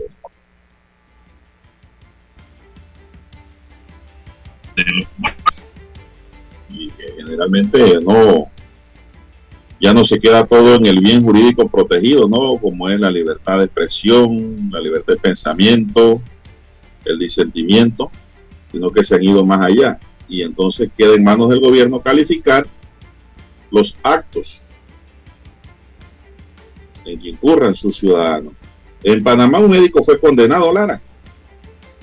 Sí, reciente. Por calumniar, digo por calumniar, porque ya no se puede hablar de supuestamente, porque ya esa decisión está en firme.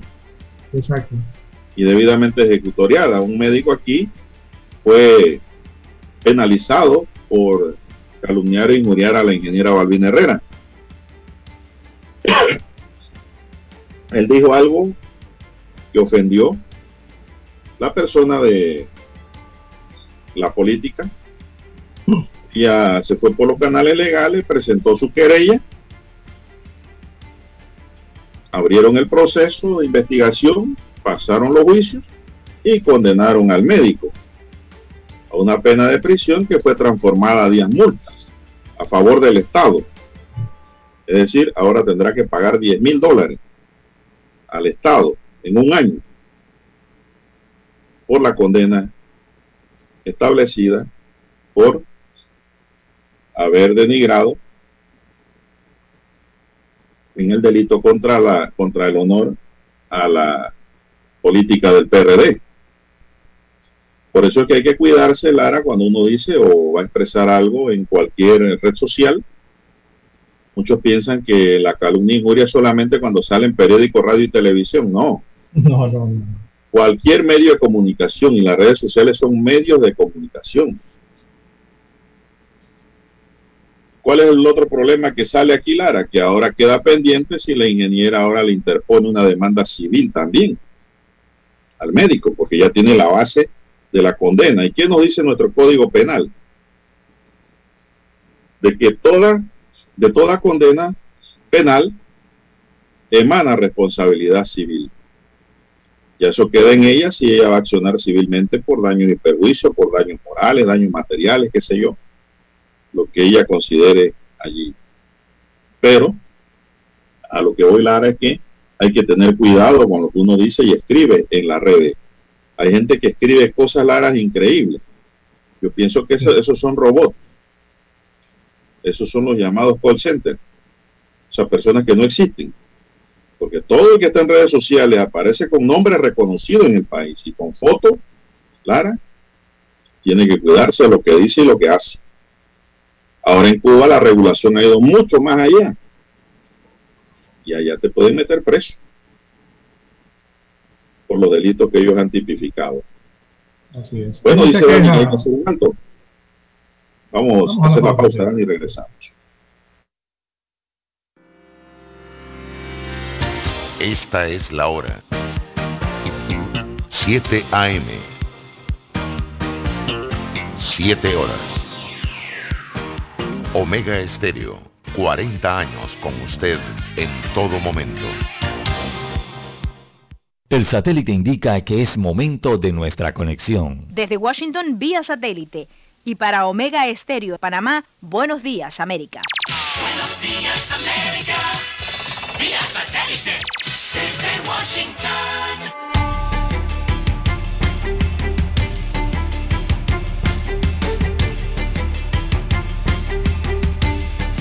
Desde Washington les informa Henry Llanos.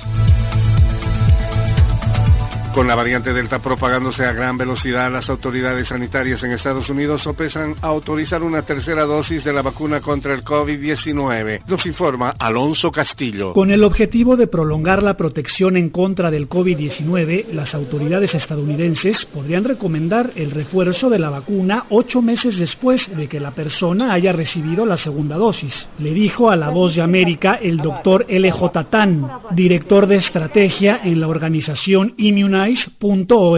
La semana pasada, la Administración de Alimentos y Medicamentos permitió la tercera dosis para quienes tienen sistemas inmunológicos debilitados. Alonso Castillo, Voz de América, Miami. Asimismo, Estados Unidos enviará esta semana las primeras vacunas contra el COVID-19 como parte de un compromiso mundial por 500 millones de dosis que asumió en la cumbre del Grupo de los Siete en junio. El país enviará 488.370 vacunas de Pfizer a Ruanda, de las cuales 188.370 son parte del pedido de 500 millones de dosis realizado por Estados Unidos para compartir con países de menos ingresos. La Casa Blanca dice que las dosis restantes provendrán del excedente de inyecciones existentes en territorio estadounidense. Organizaciones defensoras de derechos humanos exigen la reactivación de programas de trasplantes de órganos en Venezuela. Desde Caracas nos informa Carolina Alcalde. Catherine Martínez, directora de la organización Prepara Familia, explica que el programa de procura de órganos del Estado fue suspendido en el 2017 con el argumento de que no podían garantizar el suministro de inmunosupresores. En ese sentido, la defensora de derechos fundamentales exigió al gobierno venezolano que asuma su obligación de proteger los derechos de los niños. Y ahora lo que falta también quieran politizar este tema. Este es un tema de una lucha por los derechos humanos y no vamos a permitir sino respuestas concretas y respuestas claras. Carolina, alcalde Voz de América, Caracas. El Papa Francisco sumó su voz a una campaña para enfrentar el escepticismo hacia las vacunas contra el COVID-19 con un mensaje de servicio público que insiste en que son seguras, efectivas y un acto de amor. El mensaje en video se publicó este miércoles y está enfocado a una audiencia global, aunque se dirige especialmente a América. Incluye seis cardenales y arzobispos de Norteamérica, Centroamérica y Sudamérica, además del pontífice argentino fue producido por el Vaticano y Aid Council que ha realizado una serie de anuncios para tratar de incentivar la vacunación. El asesor de Seguridad Nacional de Estados Unidos, Jake Sullivan, dijo que el talibán comunicó a Estados Unidos que proporcionará un pasaje seguro para que los civiles lleguen al aeropuerto en la capital de Afganistán, Kabul. El alto funcionario también dijo en rueda de prensa que Estados Unidos cree que la evacuación de Kabul puede durar hasta agosto 31. Estados Unidos y sus aliados occidentales están evacuando diplomáticos y civiles después de que las fuerzas talibanas regresaran al poder. Miles de estadounidenses continúan en Afganistán. Fuerzas militares estadounidenses han sido trasladadas a Kabul para ayudar en los esfuerzos de evacuación después del colapso del ejército y el gobierno de Afganistán tras los rápidos avances de las fuerzas talibanas. Sullivan agregó que es prematuro decir si Estados Unidos reconoce a los talibanes como el poder gobernante legítimo en Afganistán. La portavoz de la Casa Blanca, Jen Psaki, dijo que Estados Unidos está dando prioridad a la evacuación de ciudadanos estadounidenses, empleados de la Embajada estadounidense en Afganistán y sus familias, personal afgano empleado localmente y titulares y solicitantes de visas especiales de inmigrante disponibles para intérpretes y otras personas que han ayudado a Estados Unidos en Afganistán. Alejandro Escalona, Voz de América, Washington.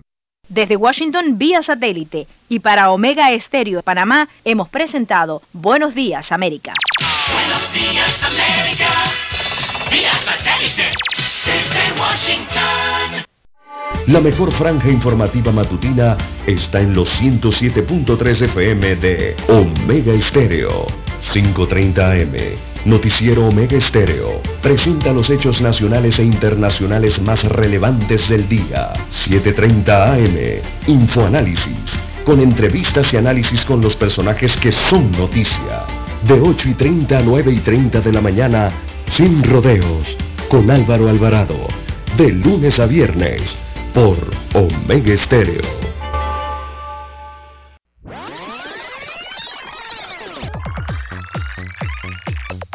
Omega Stereo tiene una nueva app. Descárgala en Play Store y App Store totalmente gratis. Escucha Omega Stereo las 24 horas donde estés con nuestra aplicación 100% renovada.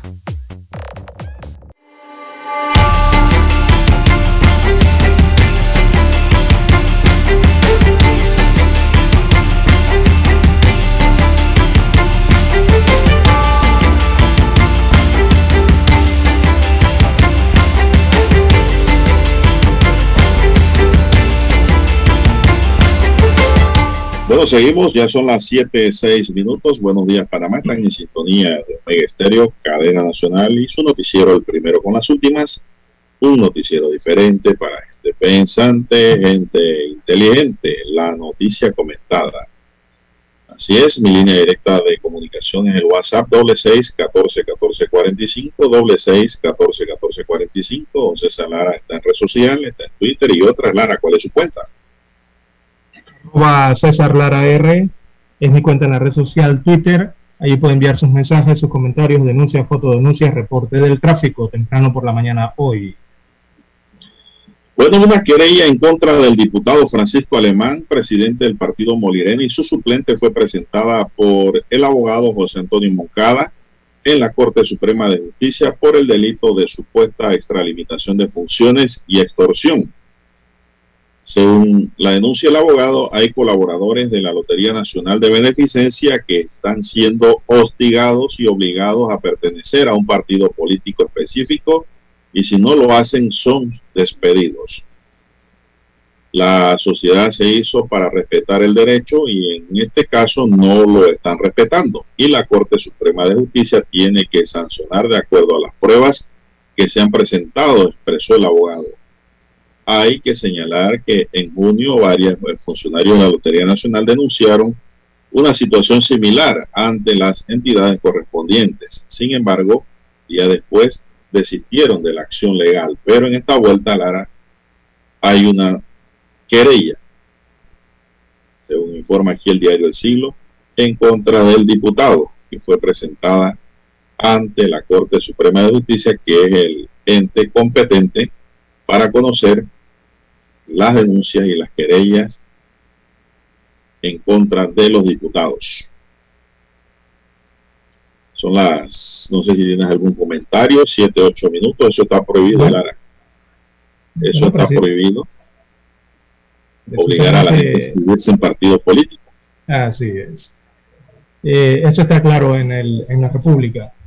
Bueno, también el Tribunal de Honor y Disciplina del Partido Panameñista realizará hoy la audiencia a los diputados panameñistas Elías Vigil, Everardo Concepción y Bernardino González por no seguir los lineamientos del colectivo y apoyar la candidatura del diputado ferredista Cristiano Adames del PRD eh, para la presidencia de la Asamblea Nacional.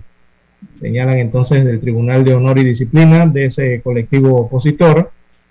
Eh, allí entonces la expulsión de los tres diputados, ya que el partido previo a las elecciones de la nueva Junta Directiva de la Asamblea Nacional había elegido a Pedro Torres como su candidato a la presidencia. No obstante, el propio diputado y jefe de la bancada panameñista Torres dijo estar en contra de la revocatoria y la expulsión de sus tres colegas por haber votado eh, a la presidencia de la Asamblea Nacional por la opción del Partido Revolucionario Democrático, siendo, siendo ellos panameñistas, ¿no? Mm.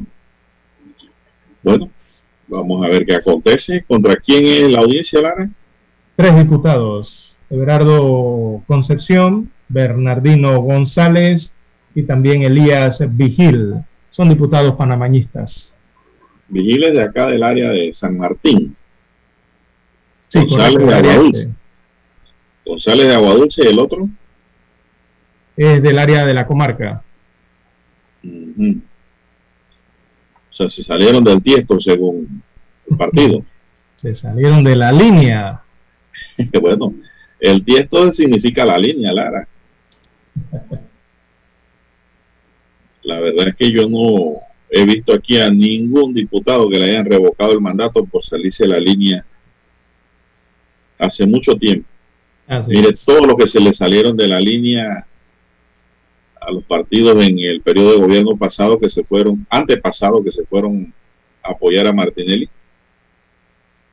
del PRD, del panameñismo, de todos lados. Y yo, yo no vi que pasó nada. ¿Te vio que alguno fue revocado? No, no, no, no, para nada. Fue expulsado. ¿Ya para qué vas a expulsar a alguien que se va? Aquí puede haber una expulsión y para dónde se van a ir. Bueno, hay que ver eh, cómo se desarrolla ese, ese tribunal y la apelación, ¿no? Y la apelación al final seguro viene. Bueno, la subcomisión de la Comisión de Población, Ambiente y Desarrollo de la Asamblea Nacional comenzará a partir del 25 de este mes a debatir el proyecto de ley 259 que modifica la ley 8 de 25 de marzo de 2015 que creó el Ministerio de Ambiente. La propuesta busca principalmente la creación de un tribunal administrativo ambiental que tendría la función de conocer y resolver todas las denuncias presentadas contra todas las personas públicas o privadas por presunta violación a la legislación nacional de ambiente. De acuerdo con la propuesta, el tribunal estaría conformado por tres magistrados, dos de ellos abogados y un ingeniero civil, cada uno con su suplente, cuya gestión se prolongaría durante un periodo de 10 años. Entre las tareas del tribunal estaría establecer por la vía administrativa las indemnizaciones que pudieran originarse por daños ocasionados por violaciones a la Ley General de Ambiente. Asimismo, conocerán y resolverán las apelaciones contra las resoluciones del Ministerio de Ambiente. Dicho tribunal también estaría a cargo de las reclamaciones que se deriven de las actuaciones administrativas sectoriales con competencia ambiental en materia de normas de calidad ambiental, normas de control ambiental, ordenamiento territorial ambiental, urbanismo y demás actividades que supongan peligro o daño al ambiente. En la exposición de motivos del proyecto de ley se indica que en los últimos años se han registrado en el país acontecimientos que han tenido como resultado la contaminación de cuerpos de agua, suelo, subsuelo, manto freático y acuíferos. Parte del sustento también obedece al conocimiento público de casos de emisiones de contaminantes que han impactado en amplios sectores de la sociedad de, descargas ilícitas de aguas residuales, desechos clandestinos, de residuos peligrosos así como la construcción ilegal de proyectos de manglares y áreas protegidas en las que se ocasiona ilegítimamente la deforestación, entre otros temas. Este, esta propuesta fue presentada por la diputada del Molirena, Corina Khan. ¿Qué le parece, Lara? ¿Será más burocracia?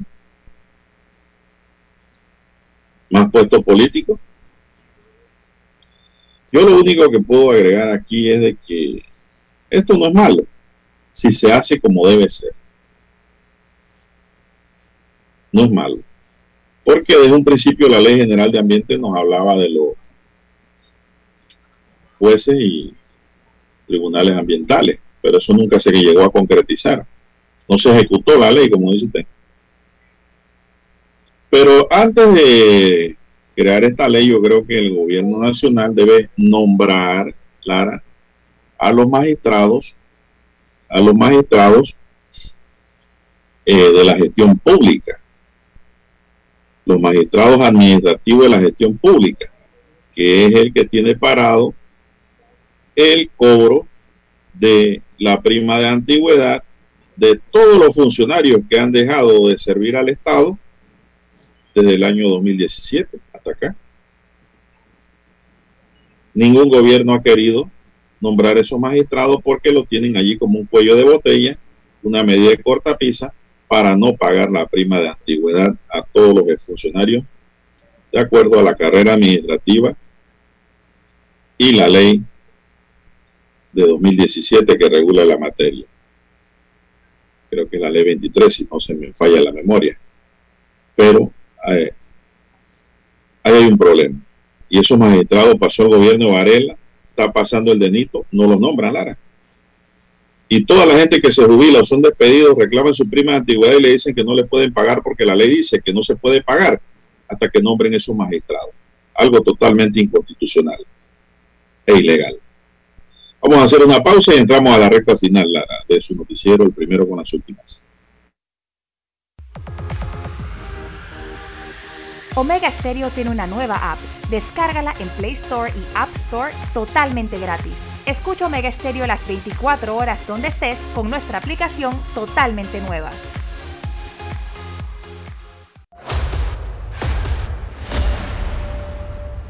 Desde los estudios de Omega Estéreo, establecemos contacto vía satélite con la voz de América. Desde Washington, presentamos el reportaje internacional.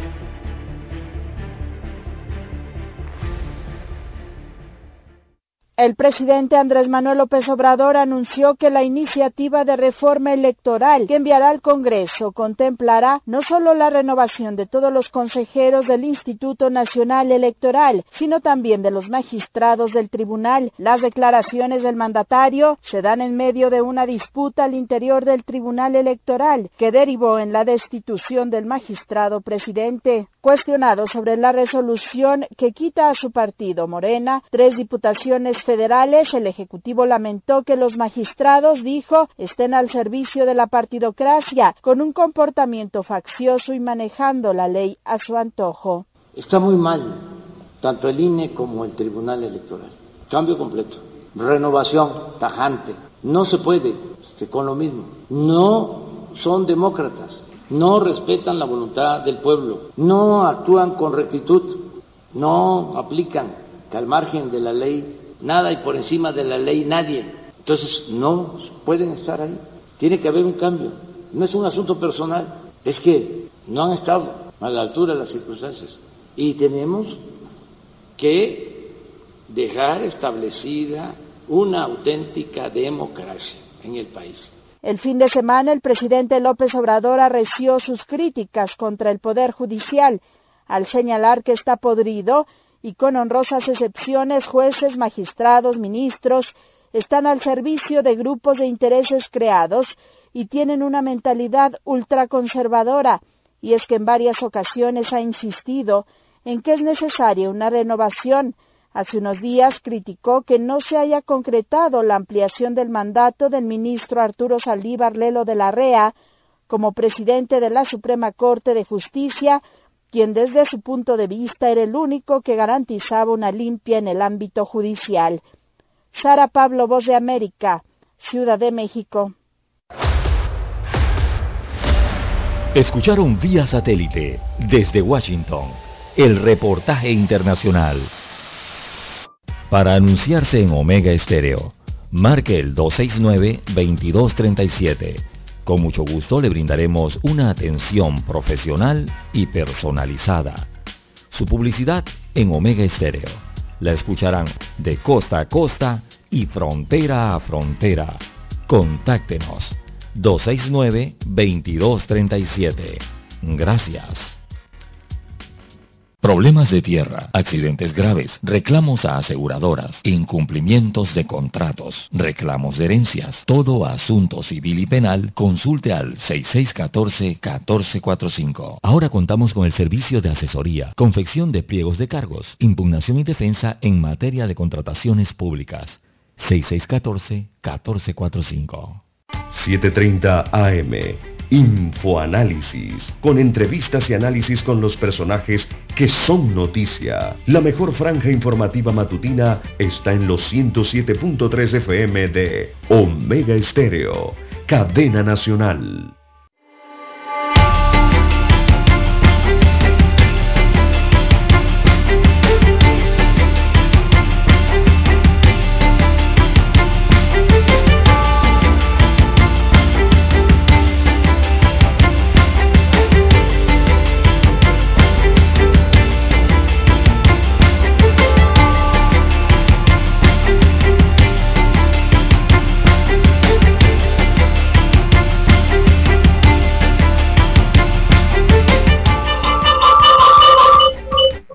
En el decimonoveno día del segundo juicio del expresidente Ricardo Martinelli por los pinchazos, la Fiscalía introdujo por lectura la transcripción de conversaciones de dirigentes sindicales y reuniones de partidos políticos de oposición a la administración del exmandatario en el periodo 2009-2014.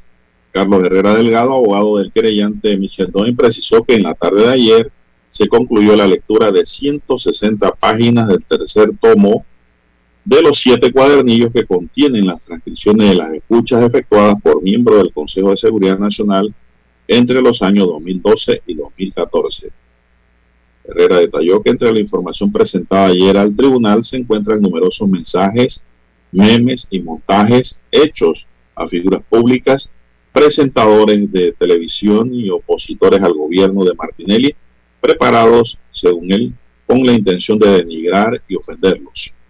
Además, precisó que durante la audiencia el abogado Sidney Citón de la defensa de Martinelli intentó objetar la, presentación de la presentación de los cuadernillos, aduciendo que los documentos presentados al tribunal no tenían sellos autenticados y por ende eran ilegales, pero la Fiscalía advirtió que dichas pruebas ya fueron aprobadas en la fase intermedia del proceso por el magistrado Jerónimo Mejía, quien actuó como juez de garantía cuando el caso estaba en la Corte Suprema de Justicia ya que en esa fecha Martinelli todavía era miembro del Parlamento Centroamericano.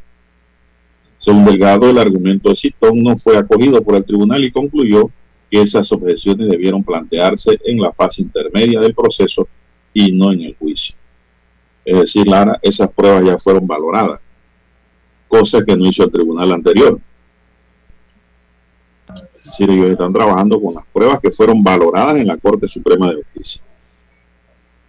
Bueno, no sé si tienes algo más. Sí, la presentación de prueba y la lectura en estos casos va a ser extenso. Y en donde Dios nos llegan estadísticas de los asesinatos en el país. Eh, oiga, en el mes de, de agosto ya superan eh, un muerto por día en lo que va del mes. Bueno, destaca la información entonces que hay un total de 336 homicidios que se han registrado en lo que va del año, siendo la provincia de Panamá la que acumula la mayor parte de estos asesinatos, seguido de la provincia de Colón y el distrito de San Miguelito y el sector eh, y la provincia de Panamá Oeste.